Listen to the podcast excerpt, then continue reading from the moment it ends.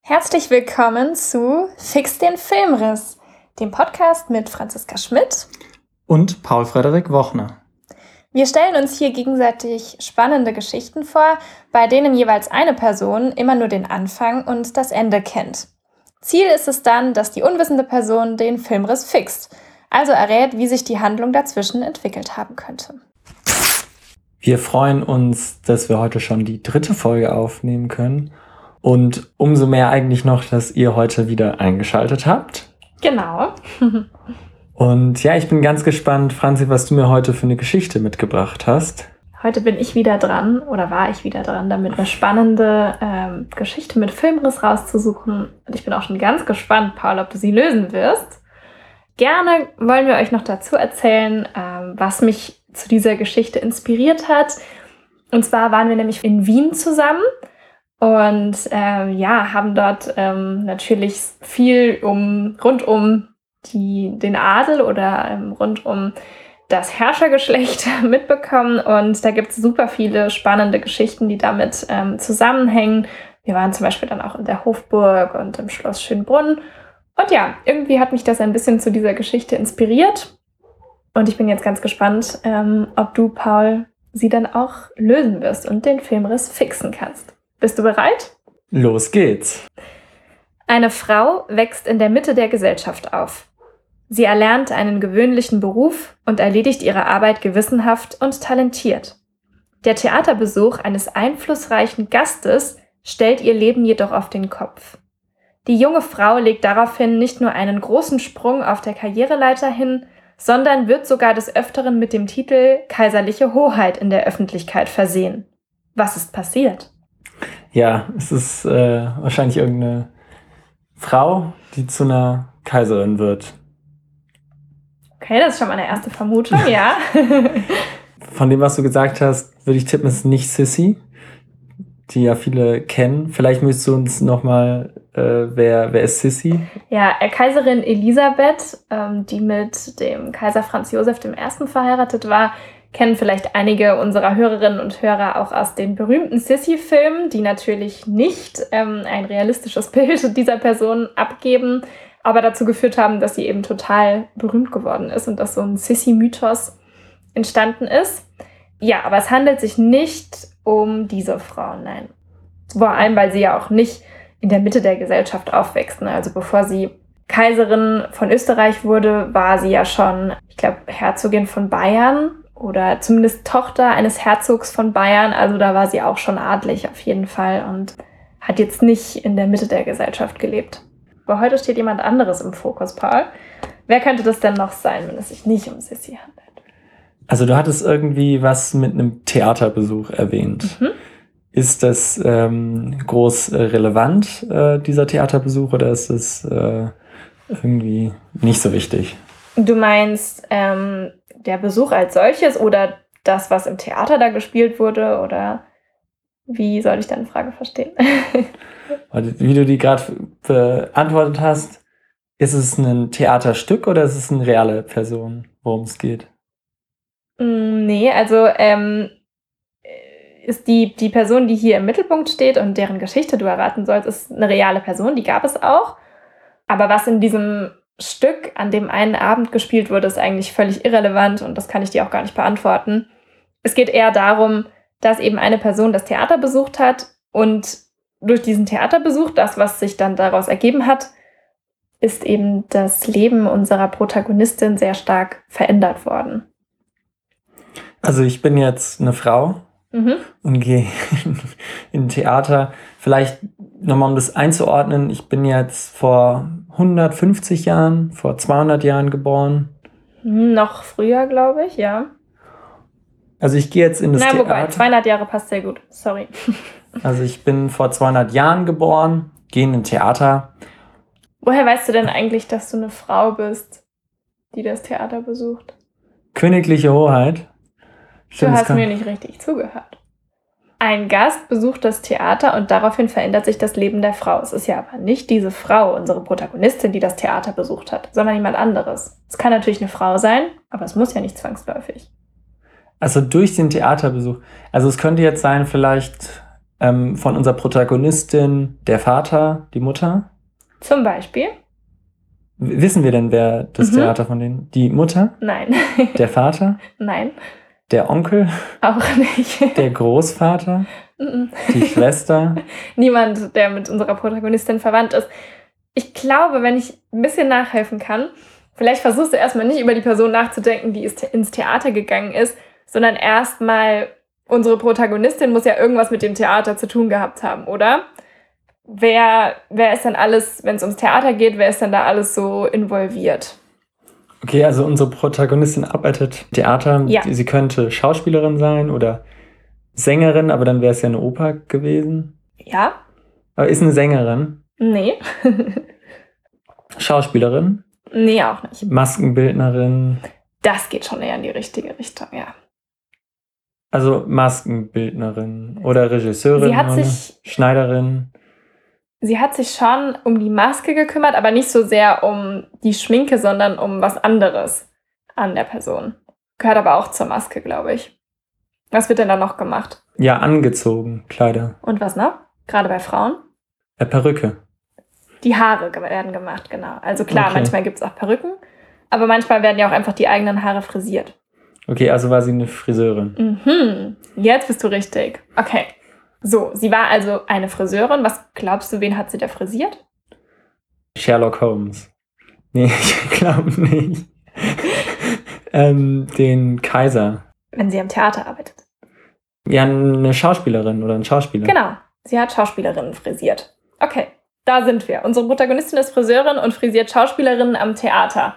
Was könnte dann passiert sein? Also entweder sie macht es gut oder sie macht es schlecht. Mhm. Was glaubst du denn? Ähm, macht's gut. Ja. Fällt es dem irgendeinem Besucher im Theater auf? Und dann fragt diese Person im Theater, vielleicht ist es relevant, welche Person das ist. Ja. Der Kaiser? Nein. Die Mutter der Kaiserin. nee. Was ist die Mutter des Kaisers? Äh, mhm. Irgendein Herzog. Äh, ist irgendein Adliger. Ja. Aber wen gibt es denn da noch? Naja, wenn du mal überlegst, als wir in Wien waren, haben wir auch so ein paar Museen und so besucht und es gab da eine Person, über die wir auch einiges gelernt haben, deren Markenzeichen auch ihre Haare waren unter anderem. Sissi. Ja. Sissi. Natürlich geht es um Sissi, die musste ich doch hier einbauen, ist doch völlig klar. Also Sissi geht ins. Ah, okay. Sissi geht ins Museum äh, ins Museum, ins Theater. ja. Und dann sieht sie mit ihren langen, stolzen Haaren, sieht sie diese Schauspielerin, die so hübsch frisiert sind. Mhm. Und dann äh, möchte Sissy wissen, wer diese hübschen Frisuren gemacht hat. Yes. Und dann lernt sie diese Maskenbildnerin kennen. Können wir unserer Protagonistin mittlerweile einen Namen geben oder ist es nicht? Unsere Protagonistin heißt Fanny. Okay, und Fanny. Und Fanny macht dann ab, von da an ab und zu die Haare von Sissy. Ja, nicht nur ab und zu? Immer. Ja. Was glaubst du denn? Zu welcher, also in unserem Text, in unserem kleinen Teaser steht ja, sie hat einen großen Sprung auf der Karriereleiter hingelegt. Was glaubst du denn? So eine Sissy geht ins Theater, denkt, oha, mir gefällt aber die Frisur sehr gut, ähm, ich möchte wissen, wer dafür verantwortlich war. Was macht eine Sissy mit einem Haufen Geld und viel freier Zeit daraufhin? Ja, die stellt die ein und von da an arbeitet die Vollzeit. Ich glaube, die hat ja auch zwei bis drei Stunden am Tag Haare frisiert und das war dann die Aufgabe von Fanny. Ja, genau. Also ähm, mehrere Stunden wurden jeden Tag darauf verwendet, mit Kaiserin Elisabeth gemeinsam ihre Morgentoilette zu verrichten. Und dazu gehörte natürlich auch, ähm, ja, dass sie für den Tag hergerichtet wurde. Und ein großer Punkt waren die Haare. Das heißt, es war, glaube ich, schon ein Vollzeitjob, kann man auf jeden Fall so sagen. Und was glaubst du denn, wenn man jeden Tag mehrere Stunden dann ja automatisch miteinander verbringt, weil die Haare gemacht werden müssen? Was kann sich daraus ergeben? Ja, eine Beziehung, sehr intensive. Mhm. Ich weiß nicht, ob das jetzt eher in Richtung Freundschaft geht oder in Richtung was anderem. Also war es eher du kannst was ja mal eine Freund für mich. These spinnen. Von hier an kannst du ja mal einfach eine Theorie entwickeln. Ich möchte jetzt gar nicht mehr so viel dazwischen funken. Ja, ich tippe mal jetzt, dass sie nur befreundet waren. Mhm. Oder mehr. Ich möchte ihn hier unterbrechen. Dann sag doch jetzt mal, sie waren befreundet. Und wie kommt es jetzt zum Ende unseres Filmrisses? Wenn du dir überlegst, nochmal für einen Teasertext, habe ich geschrieben, ähm, die junge Frau legt daraufhin nicht nur einen großen Sprung auf der Karriereleiter hin, sondern wird sogar des Öfteren mit dem Titel Kaiserliche Hoheit in der Öffentlichkeit versehen. Was ist passiert? Also vielleicht sieht sie Sissy irgendwie ähnlich und wird dann verwechselt. Oder sie verliebt sich in irgendeinen, auf dem, im Hof in irgendwen. Das wäre jetzt so meine Theorie. Dass sie sich in irgendwen verliebt? In wen denn? Franz, nein. In irgendeinen Sohn. Ja, und unsere Protagonistin ist in etwa genauso alt wie Kaiserin Elisabeth. Also, wenn sie dann mit dem, natürlich ginge das theoretisch, dass sie mit Elisa Elisabeths Sohn liiert ist, aber das wäre schon auch ein großer Altersunterschied für die damalige Zeit gewesen, auf jeden Fall. Weiß ich nicht. Du In kannst richtig Bruder, random dir jetzt mal irgendeine Person rausdenken. Äh, Otto von Bismarck, nein, das war nicht von Der kam anders. ein bisschen später. Im Prinzip kann ich auch schon sagen, das ist es nicht. Sie ähm, erfährt quasi, äh, ja, oder bekommt diesen Namen nicht nur deshalb zu, oder nicht deshalb zugewiesen, weil sie sich in jemanden verliebt, sondern es ist deine andere These. Sie sieht der Kaiserin Elisabeth auch relativ ähnlich, was das äußere Erscheinungsbild angeht. Ja, daraufhin wird sie eben nicht nur persönliche Friseurin der Kaiserin Elisabeth, sondern Elisabeth überlegt sich, dass sie sie ja auch noch für was anderes einsetzen könnte. Ach so, dann wird sie ähm, die Vertreterin, die, wie, nennt man das? Das Double. Genau, sie wird das Double der Kaiserin Elisabeth, exakt. Und das bedeutet konkret, dass Kaiserin Elisabeth sie häufiger, vor allem im Ausland, wo man nicht genau wusste, wie sie aussah, die Kaiserin Elisabeth. Man wusste natürlich, sie war eine der schönsten Frauen der damaligen Zeit und besonders ihre Haarpracht war sehr berühmt, sie war sehr sportlich, sie war sehr schlank ähm, und sie hat ja so einen krassen Schönheitskult auch um sich betrieben und eben alles daran gesetzt, dass sie ja weiterhin jung und frisch aussieht. Aber im Ausland konnte man jetzt natürlich nicht so ganz genau sagen, wie sie wirklich aussieht. Das hatte man immer nur so gehört. Und deshalb, das war ein enormer Vorteil, weil deshalb war es natürlich viel leichter möglich, ein Double einzusetzen, weil niemand genau jetzt erkannt hätte, ist es wirklich Sissy selbst oder jemand anderes. Und aus diesem Grund wurde Fanny Angerer, die Friseurin, von der wir sprechen, eben auch häufiger im Ausland als Double eingesetzt. Und ähm, es gibt verschiedene Geschichten und Anekdoten, ähm, die dann davon erzählen, dass sie eben in der Öffentlichkeit ähm, mit diesen Titeln angesprochen wurde, kaiserliche Hoheit und so, und dann sie auch Huldigungen entgegengenommen hat und die Rolle sehr gut ausgefüllt hat.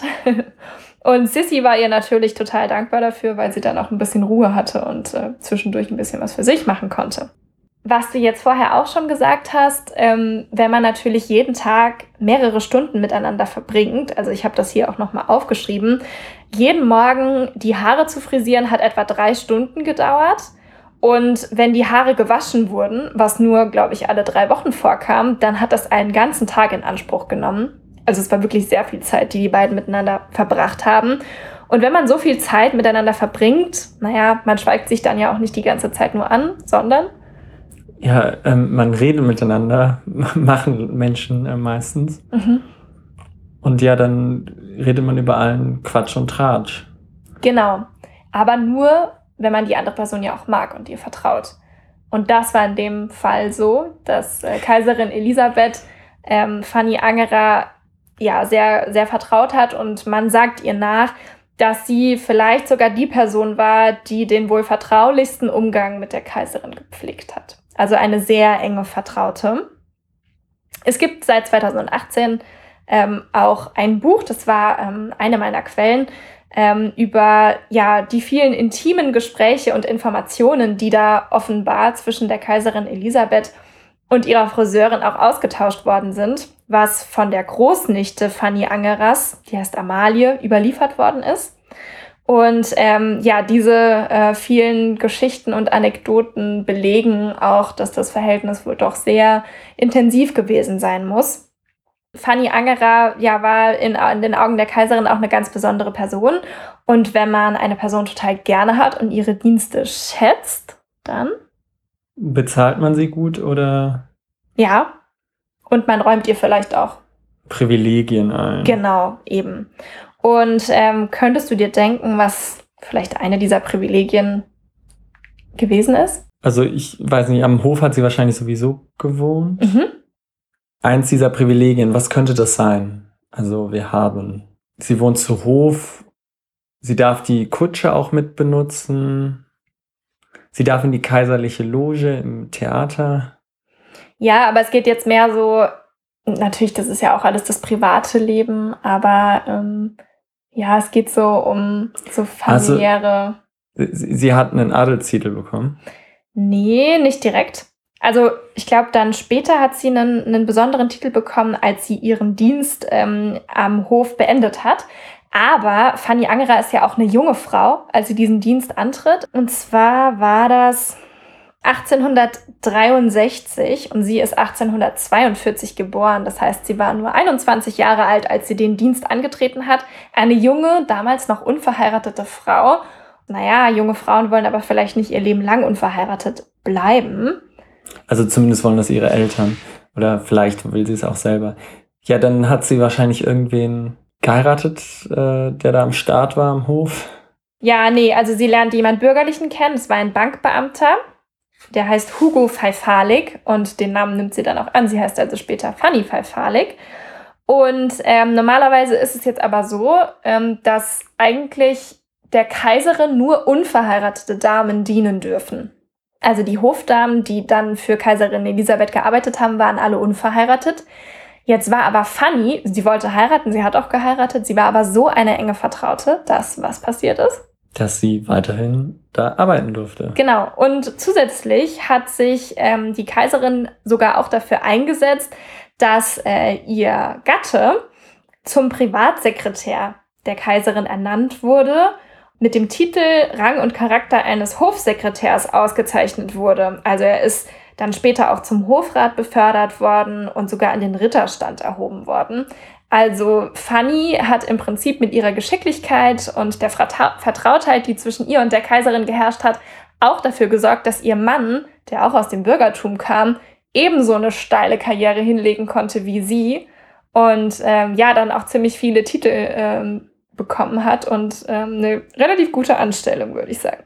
Was, denke ich, auch noch relativ wichtig zu erwähnen ist, ich meine, wir waren ja in den Museen, wo wir Sissi gesehen haben und auch ein bisschen was über sie gelernt haben und ihre Haare waren ja doch eines ihrer Markenzeichen.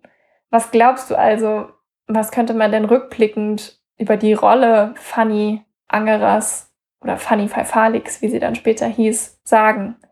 Sie hatte lange Haare. Paul. Ist heute sehr kreativ, sicherlich äh, ja zum ähm, Vergnügen unserer Hörerinnen und Hörer.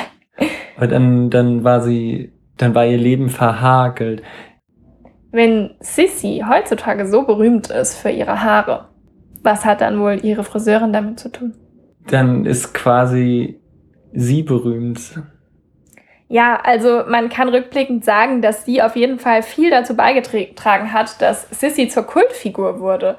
Und damit gebührt ihr natürlich auch eine entsprechende historische Aufmerksamkeit, obwohl sie jetzt so natürlich nicht in irgendwelchen Geschichtsbüchern oder so auftaucht. Aber wenn sich jemand ja eben auch darum bemüht, dass jemand gut aussieht und dass jemand ein Markenzeichen für sich entwickeln kann, dann hat das ja schon eine enorme Auswirkung. Und ähm, sie hat sich da auf jeden Fall verdient gemacht und wesentlich dazu beigetragen, dass dieser Sissy-Mythos von wegen die schönste Frau der damaligen Zeit und so überhaupt entstehen konnte. Ich glaube, damit haben wir das Ganze dann jetzt auch schon aufgerollt. Irgendwie warst du heute nicht ganz so kreativ. wir haben das äh, in Partnerarbeit gelöst, würde ich sagen. Aber wie findest du denn die Geschichte? Sie ist putzelig. Nee, schon, schon eine coole Geschichte. Und ähm, ich fand es wieder mal irgendwie erhellend. Und ich glaube, das ist ja auch heutzutage bei vielen quasi Bekannten oder auch Leuten, die eine, eine führende Rolle in irgendwie in Wirtschaft oder Politik spielen, dass es dass sie natürlich auch einen guten Teil dazu beitragen, aber das ist oft großen Teil oder vielleicht nochmal den größeren Teil die Personen sind, die im Hintergrund arbeiten. Mhm. Und das hat ja die Geschichte heute wieder an einem, sag ich mal, recht schönen Beispiel gezeigt. Und äh, das finde ich doch erhellend. Ich finde das nämlich auch, gerade aus dem Aspekt, was du jetzt auch gesagt hast, total spannend, sich auch mit solchen Personen ein bisschen besser zu beschäftigen. Leider gibt es ja ähm, nicht über besonders viele so eine gute Datengrundlage, weil das einfach die Personen sind, die dann ja nicht unbedingt, ähm, an die man sich nicht unbedingt erinnert, ne, weil sie eben nicht so im Mittelpunkt stehen, sondern es sind dann eher Kaiserin Elisabeth oder so, die in Erinnerung bleibt. Aber ja, es ist total spannend auch zu sehen, wer dahinter stand und wem sie dann vieles über sich anvertraut hat. Und ähm, ich glaube, dieses Buch, äh, was ich da zwischendurch auch erwähnt hatte und vielleicht auch andere Bücher, die ähm, ein bisschen was über Fanny Angerer noch berichten, können auf jeden Fall sehr interessant und spannend sein. Falls es Menschen unter unseren Hörerinnen und Hörern gibt, die sich auch für sowas interessieren, dann werft doch mal einen Blick da rein. Ich möchte natürlich keine Werbung machen, also ähm, ich werde den Titel des Buches und so jetzt auch nicht verraten, aber ähm, es gibt da bestimmt einige Bücher, die ihr zu Rate ziehen könnt, wenn ihr euch für dieses Thema interessiert. Damit sind wir dann auch schon am Ende unserer dritten Podcast-Folge angekommen. Und wie immer haben wir natürlich am Ende unserer Folge nochmal einen Random Act of Kindness für euch. Ja, unser heutiger Random Act of Kindness, ich habe den selber äh, Kalender gelesen und habe das äh, vor ein paar Tagen selber mal ausprobiert. Äh, und zwar könnt ihr in irgendeinen Laden reingehen, wo ähm, ihr vielleicht auch normalerweise einkauft und dann kauft ihr nicht nur eure Sachen ein, sondern lasst irgendwo noch einen Euro liegen, vielleicht mit einer kleinen Notiz. Ich glaube, ich habe draufgeschrieben, äh, ein Artikel oder ein kleiner Artikel geht auf mich und ähm, ja, und dann wird irgendwer diesen Zettel oder den Euro finden und sich davon dann was kaufen. Wo hast du denn deinen Euro versteckt? Im Aldi, ich glaube, auf den Honiggläsern. Auf den Honiggläsern, okay. Ja, weil das ist natürlich bestimmt auch eine Wissenschaft für sich. Wo werden solche 1-Euro-Stücke am ehesten gefunden? Was sind Produkte, die, an denen fast jeder vorbeiläuft? Und was sind so Produkte, die vielleicht nur bestimmte Leute kaufen. Aber ich glaube, mit Honig hast du das noch sehr gut ausgewählt. Bei Babywindeln oder so ist natürlich die Zielgruppe ein bisschen eingeschränkter. Das stimmt, aber ich glaube, ich meine, es kommt ja, es gibt ja auch so Bereiche, wo jeder durchgeht. Das stimmt, ja. Und ich glaube, wenn man das da irgendwo hinlegt. Hast du es relativ offensichtlich dann? Relativ, ja. Okay. Aber ja, auf jeden Fall eine coole Sache. Hat bestimmt Spaß gemacht, oder? Ja, es war schon interessant für einen selber. Ich fand es insbesondere, ja, irgendwie hatte ich so ein bisschen Schiss, ob irgendwer zuguckt, weil waren noch einige andere Leute da, aber eigentlich ist es ja egal. Ich glaube, man, man kann es einfach machen. Ich hatte mich nur gefragt, ob jetzt mich irgendwer anspricht und fragt, oh, sie haben mir was vergessen. Ja. Äh, aber das ist nicht passiert. Und ich glaube, ich, vielleicht habe ich es mir auch nur eingebildet, aber als ich rausgegangen sind, haben irgendwelche Jugendlichen, glaube ich, auch irgendwie darüber gesprochen, aber vielleicht habe ich es mir noch eingebildet und dachte, äh, bin ich mit einem Grinsen weggegangen. Äh, ob so war, weiß ich nicht. Ansonsten war das ein witziger Filmmoment, wie man das immer so, dass so der, der das weiß, dann irgendwie durchgeht. Ähm, ja, fand ich ganz cool. Ja, und das ist ja auch immer ganz schön bei diesem Random Act of Kindness. Es gibt nicht nur jemanden, der sich dann darüber freut, sondern auch du hast dich irgendwie gefreut und ein gutes Gefühl danach gehabt. Also von daher probiert es gerne mal aus. Und äh, außerdem wollen wir euch natürlich auch nochmal daran erinnern, dass ihr uns sehr gerne nochmal äh, eure Meinung dalassen könnt. Entweder ähm, in den Kommentaren zu unserem Instagram-Post. Unser Instagram-Channel ist Fix den Filmriss. Oder ihr dürft uns natürlich sehr gerne auch eine E-Mail schreiben an fixdenfilmriss.gmail.com und wir freuen uns jederzeit über euer Feedback. Habt noch eine schöne Woche und bis zur nächsten Folge. Eure Franzi und euer Paul.